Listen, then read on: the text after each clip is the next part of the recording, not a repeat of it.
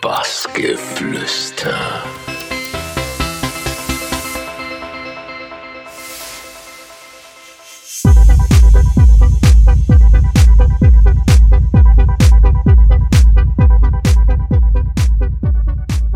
Ihr hört Bassgeflüster mit Alfred Heinrichs. Spiel für mich.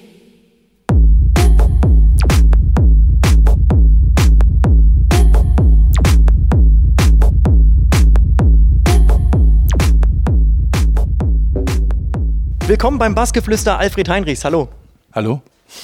Alfred, wollen wir ganz vorne mit dir anfangen? Und zwar als Junge hast du zwar Schlagzeug gelernt, aber was dann wirklich was in dir ausgelöst hat, war 1992 deine erste Techno-Platte im Hardwax. Und zwar war es die von DJ Rock. Kannst du uns erzählen, was genau äh, das in dir ausgelöst hat? ja, und die Geschichte geht schon ein bisschen, also noch ein Stückchen weiter davor. Von meinem besten Freund damals, der Cousin, der kam mit äh, tatsächlich mit einer Techno-Platte an.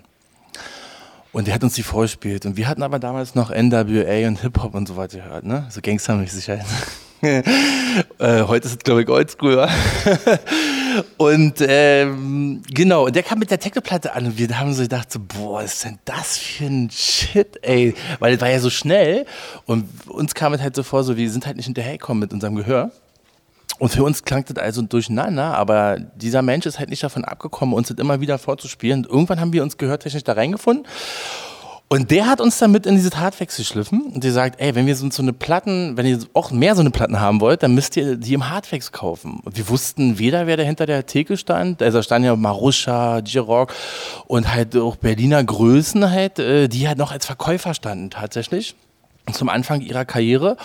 Und wir wussten ja nicht, wer die sind, sondern wir sind da einfach drin und haben halt unsere Platten geholt. Ne? Und später dann halt im Nachgang war das dann auf einmal, ach, das ist DJ Rock gewesen, ach, und das war Maruscha gewesen. Und dann, ach, stand da der riesengroße Mensch, der Punker, das war kein Punker, das war halt DJ Tanit, weißt du? So, und man hat es dann so nach und nach mitbekommen, wenn man halt in die Clubs gegangen ist, dann hat man den DJ gesehen, also man erstmal hat man den Flyer gelesen, dann hat man den DJ ja gesehen und meinte, fuck, den kennst du aus dem Hardwax. Und Hardwax war halt so der Rummelplatz, sag ich es mal, und die Connection für Techno-DJs in Berlin. Also da hat man sich, also es gab ja kein Facebook und kein Internet. Und wenn man sich connecten wollte und jemanden kennenlernen wollte, dann ist man halt ins Hardware gegangen als DJ. Und deswegen war da diese, diese Popularität, also der Popstars quasi, der Techno-Szene, immer sehr, sehr hoch. Ähm, wir haben vor ein paar Tagen bei dir, du hast ja gerade Facebook angesprochen, schnappen wir es einfach mal auf. Ich Foto gesehen, in den 90ern hast du nur geschrieben, also auch oldschool möchte ich mal sagen, Schwarz-Weiß-Bild. Bist du selber ein nostalgischer Mensch? Weil wir rollen jetzt ja gerade so ein bisschen das Feld von hinten auf. Oder bist du jemand, der sich eigentlich gar nicht so viel Gedanken über die Vergangenheit macht? Gute Frage. also ich glaube, wenn man sich reflektiert, was jeder Mensch machen sollte, dann kann man es halt nur aus der Vergangenheit. Also welche Fehler habe ich gemacht, was habe ich, wie war meine Sicht der Dinge und wie kann ich eigentlich die Zukunft angehen? Ne? Und man lernt ja aus vielen Sachen. Also jeder Mensch sollte vielleicht lernen und äh, gucken, was man besser machen kann. Und deswegen ist die Vergangenheit so, so, so wichtig. Also nicht um daraus zu lernen, es gibt ja auch die schönen Sachen. aus denen lernt man übrigens auch. Aber äh, grundprinzipiell ist, glaube ich, das ganz toll wichtig. Also für mich muss ich natürlich dazu sagen, dass, wenn ich heute Techno beobachte, ne, also heute used ja jeder Techno Rock, Hip-Hop in the same time. Das heißt also, morgen gehe ich dahin, morgen gehe ich dahin, morgen dahin. Und man muss schon wirklich sagen, dass sich diese Dinge verändert haben weil es gab damals ja diese Revolution in den 90ern von Techno und äh, es hat ja so ziemlich äh, die ganze Clubszene erobert in Berlin.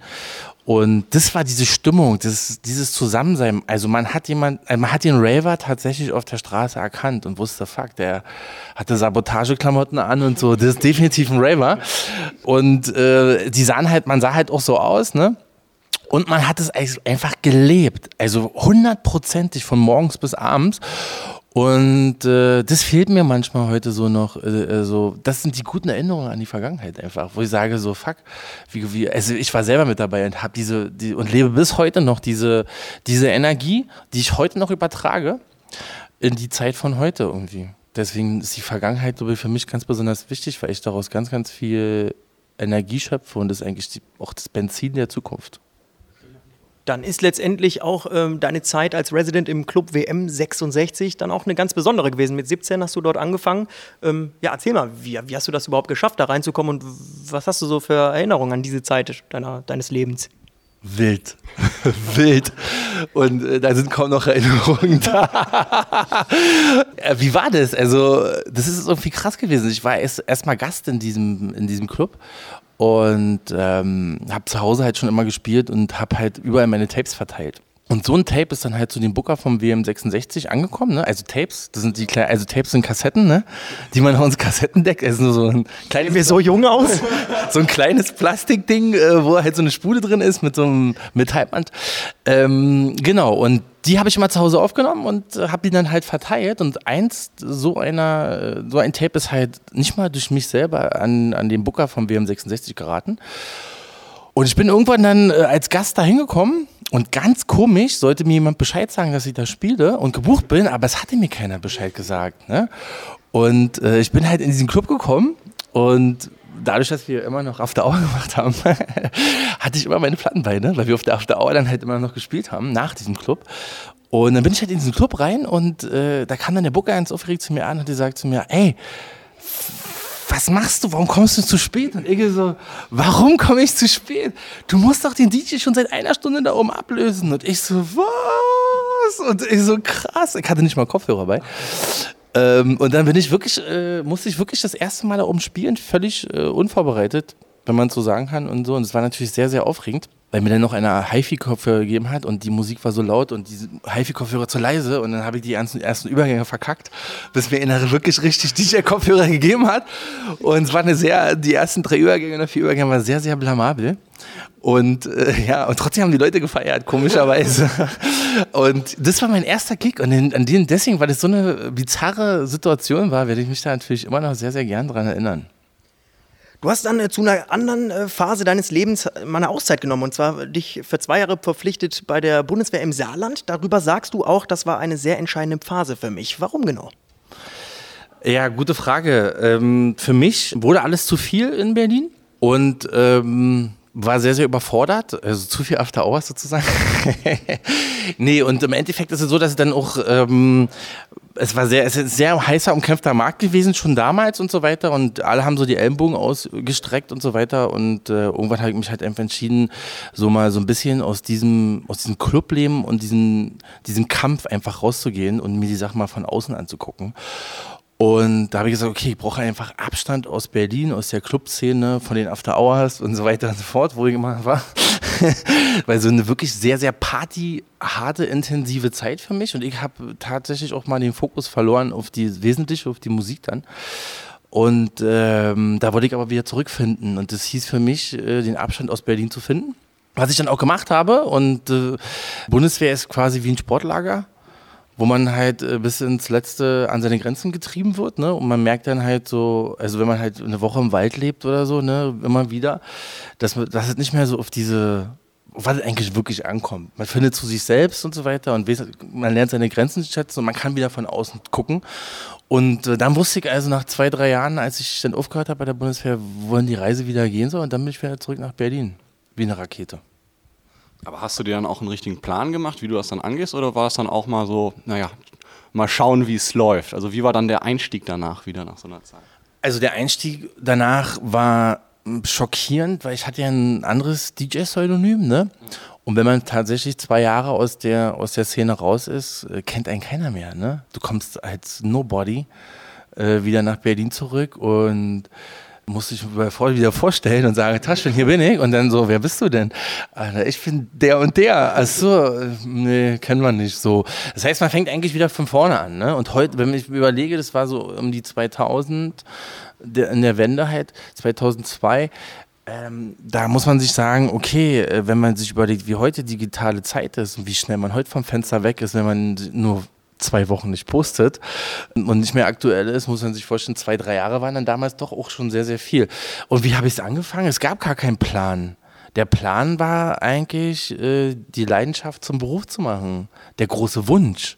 Und der sollte noch über viele Umwege führen. Aber ich habe mich halt festgebissen und irgendwann habe ich es dann geschafft, den richtigen Menschen auch kennenzulernen, mit denen ich den Weg gegangen bin zum Beispiel.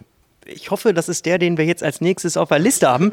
Und zwar, es ist entweder deine Bookerin oder der Punkt, zu dem wir jetzt kommen. Ähm, du wurdest ja dann auch Booker im Club Metronom. So, und da kamen wir zur folgenden Situation. Du wolltest René Bourgeois äh, buchen für einen Gig, der wiederum mit äh, Sascha Bremer äh, Back-to-Back -back spielen wollte. Und äh, dann habt ihr euch dann auch kennengelernt. Das müsste 2002 gewesen sein. Dann habt ihr euch ja auch entschieden, irgendwann ähm, ja, Heinrichs und Hirtenfellner zu gründen. Das Duo, das auch recht erfolgreich war. Wie kamt ihr dann auf diese Idee? Auf Heinrichs und Hirtenfellner? Genau. Gut recherchiert auf jeden Fall. Wie kamen wir auf diese Idee? Wir hatten tatsächlich ein paar Secret-Pseudonyme vorher. Und wenn man sich zusammensetzt, weiß man zwar, also sind zwei Köpfe, zwei verschiedene Stilrichtungen von Musik und äh, es ist wie mit der DJ-Karriere, wenn man die halt so beginnt, äh, dass man irgendwie erstmal alles irgendwie toll findet, interessant und irgendwann filtert sich über die Zeit halt raus, welchen Stil man eigentlich toll findet. Und so war das halt mit, äh, mit dem Projekt Heinrichsen Huttenferner genauso. Und erst als wir an dem Ende unserer, unseres Ziels angekommen sind, zu sagen, wir wollen die und die Stilrichtung machen, minimal mit Vocals und Melodien, haben wir gesagt, okay, dann nehmen wir unsere authentischen Namen, weil noch authentischer, wie wenn man genau weiß, was man macht, noch authentischer geht es eigentlich nicht. So, und deswegen war dann klar, wir nennen uns Heinrichsen Huttenfellner. Und heute ist es aber ein bisschen ruhiger geworden, ne? Es schläft sozusagen. aber heißt das, äh, man kann auch mal wieder aufwachen oder ist es eher so wirklich ähm, Dauerschlaf? Dazu gehören ja immer zwei ne, in so einem Team, wenn man ein Team ist und äh, noch schnarcht es so vor sich hin. aber äh, vielleicht wacht es auch nochmal wieder auf, aber man weiß es nicht so genau.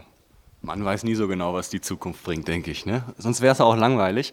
Kommen wir zu 2005. Ihr habt dann Subdub gegründet. Ja, was war das nochmal ein Schritt oder was hat das auch für euch verändert oder für dich gerade?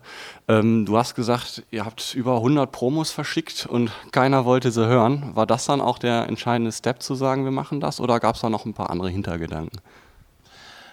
Es war eigentlich nur der. der Hintergedanke war, genau, uns wollte, bei uns wollte, also unsere Musik wollte keiner, keiner äh, haben. Und wir haben halt die Musik also ein bisschen minimal für uns erweitert, weil wir halt Vocals benutzt haben, was ja irgendwie verpönt war und äh, leichte, minimale Melodien halt in minimalen Beats. Und das war halt irgendwie so ein Mittelweg, äh, nicht 100 Prozent, nicht 100 Prozent Minimal, nicht 100 Prozent Mini, also mit äh, Melodik-Sachen oder so. Und deswegen war es erstmal, glaube ich, das, wenn ich es heute so reflektiere, sehr, sehr schwierig, äh, ein ganz klares Minimallabel dafür zu finden. Irgendwie. Und ähm, wir waren dann eigentlich gezwungen, wir waren schon kurz vorm Aufgeben haben gesagt, okay, vielleicht machen wir einfach Scheißmucke.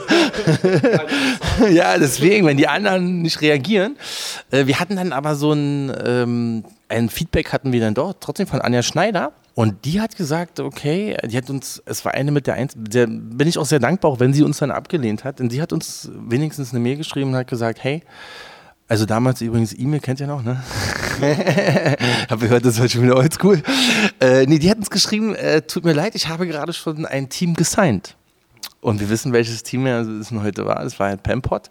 Und sie wollte halt kein zweites Team haben. Und wäre Pempot nicht da gewesen, hätte sie uns gesigned. So kam es dann aus der Mail rüber. Und wir so, okay, fuck. Aber was machen wir jetzt eigentlich? Ja, wir mussten dann das eigene Label gründen was dann wirklich sehr, sehr viel äh, Aufmerksamkeit hatte mit der ersten Release und völlig durchgestartet ist, sollte uns, sollte unser Musikgeschmack dann doch irgendwie recht geben und hat dann doch diese Schublade gefüllt, sozusagen, worüber ich heute sehr froh bin. Ja, aber was ich sehr erstaunlich fand, äh, ich will dich mal zitieren, du hast gesagt, wir haben als Künstler einfach angefangen, das Label zu machen und das dann noch ein Finanzamt gibt, das haben wir erst später mitbekommen, als der erste Brief kam. Und so hat man dann Schritt für Schritt ist man dann aufgewacht, dass das natürlich viel Arbeit im Hintergrund ist und nicht nur Musik veröffentlichen, das haben wir dann erst gemerkt. Wieso habt ihr denn dann letztendlich noch weiter, oder du in dem Fall, ähm, noch Moonblade Chapter I Am Melodic Techno gegründet? Ich meine, das ist ja eine Wahnsinnsarbeit, vier Stück direkt zu führen, oder? Ja. ja, ja, verdammt. Was ich also damit sagen wollte, ist irgendwie, dass wir wirklich ja nicht wussten also, und nochmal unterstreichen wollten, also mit dieser Aussage, dass wir gar nicht wussten, wie ein Label funktioniert. Wir waren völlig blindpesen und äh, wir wussten nicht, dass man Vertrieb braucht. Wir wussten nicht, äh, wenn man ein Schwarz-Weiß-Cover druckt, äh, dass da trotzdem vier Farben RGB drin sein könnten und man den Vollpreis bezahlt für einen Vierfarbkoller. Äh, hätten wir den krassesten Urwald auf diese Cover machen können, aber wir haben es halt schwarz-weiß gemacht. Man bezahlt dann, also man macht so viele Fehler. Und wir haben, glaube ich, so äh, sämtlich auch alle gemacht, die man so machen kann. Und äh, daraus natürlich auch gelernt, aber so manche Sachen hätte ich mir gewünscht, dass wir die einfach sein lassen hätten. so, genau, das ist das und warum man, das ist die eine Sache. Und die andere Sache ist, warum macht man so viele Labels? Weil man hat halt eine Plattform und mit diesen, mit diesen, mit diesem Erfolg des Labels kam halt auch so viel Musik bei uns an. Und die kon konnten wir jetzt nicht alle auf ein Label packen. Und das ist eigentlich der Grund dafür, dass man gesagt hat, okay, lass uns doch mal noch dies, die Richtung dort machen, also als Unterlabel, weil man hätte nicht alles auf Subta packen können. Erstmal schon von der Kapazität her nicht und äh, von der Stilrichtung irgendwie auch nicht.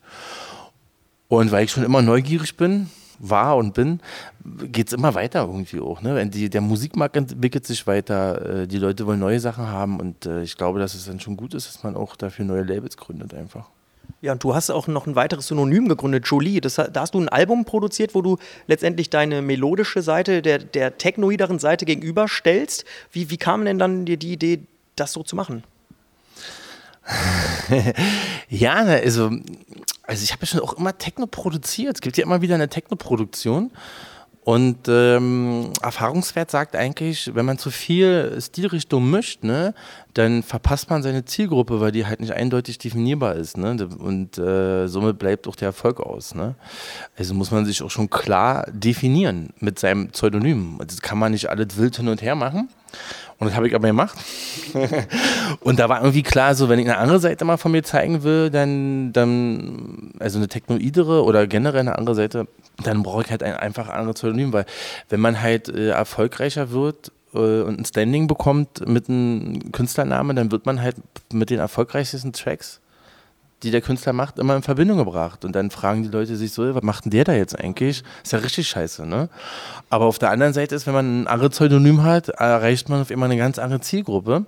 Ähm, und für mich war das, äh, dieses Ding mehr so ein Experiment, weil ich erstmal weiß, dass ich international sehr, sehr schwierig, äh, sehr schwierig wird, irgendwie einen Durchbruch zu erreichen, weil momentan ist ja Techno, Drumcode und wir kennen ja den ganzen Sound und äh, ich mache ja schon sehr viel Melodik-Sachen äh, dazwischen, was mir auch weiterhin wichtig bleibt und ähm, für mich war wichtig, weil, also klar kann ich Tramcode nicht meinen Sound schicken. Die zeigen mir einen dicken Mittelfinger und sagen, lachen mich vielleicht so aus.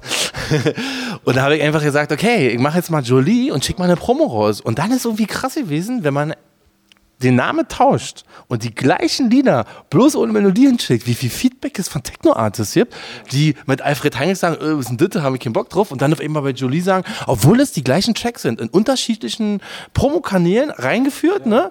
Und hat auch die unterschiedlichen Leute erreicht und dann haben die alle Feedback gegeben. Da habe ich gesagt so, ey, wie krass das eigentlich ist, ne? Dass man, das war ein Test eigentlich für mich. Kann meine Musik ohne Melodie auch im, im, in der Techno-Welt äh, erfolgreich werden? Und das hat mir eigentlich gezeigt, könnte was ich daran immer so interessant finde bei diesem Pseudonym ist ja, das sind ja trotzdem die gleichen Menschen, die dahinter stehen. Und es ist ja auch Arbeit, sage ich mal, als Künstler, sage ich mal, so zwei Facetten, sage ich mal, aufzubauen, äh, für die dieser Künstler oder dieses Pseudonym dann steht.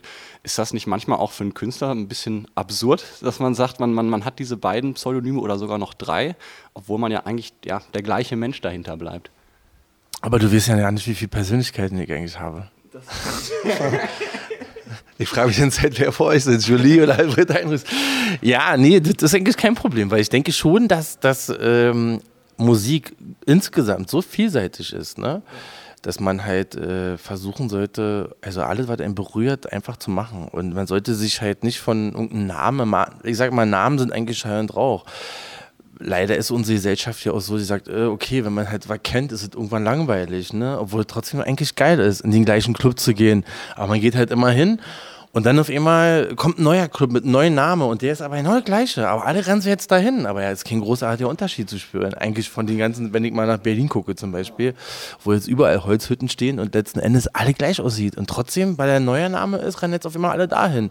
Und äh, so muss man sich jetzt halt in der Musik auch vorstellen. Neue und frische Sachen ne, sind immer sehr, sehr beliebt. Und man sollte sich vielleicht äh, wenn man Bock hat, was Neues zu machen, neue Pseudonym, und dann kann man sich halt auch da ausleben irgendwie. Man sollte sich sowieso generell niemals einschränken lassen von so einem Namen.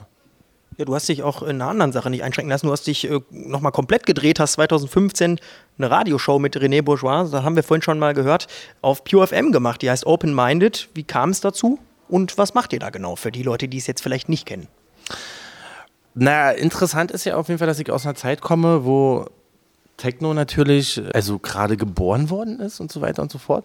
Und das ist für mich natürlich ganz wichtig, wenn ich so heute manchmal sehe, so wenn ich jemanden sage, so, ey, DJ Hell oder so, und einer sagt so, wer ist ein DJ Hell zum Beispiel? Und dann denke ich immer so, oh krass, äh, es gibt also schon Techno-Geschichte, die nicht mehr präsent ist, ne? wo die eigentlich fundamental ist in meinen Augen. Und diese Idee ist einfach entstanden aus zweierlei Gründen. Erstmal ähm, wollten wir halt genau diese Techno-Künstler wieder in die Sendung einladen, um den Leuten einfach die Techno-Geschichte an sich näher zu bringen. Und ich hatte einfach mal Bock auf Radio, auf eine neue Sache. Kann ich reden? Wie man hier merkt, zu viel. genau.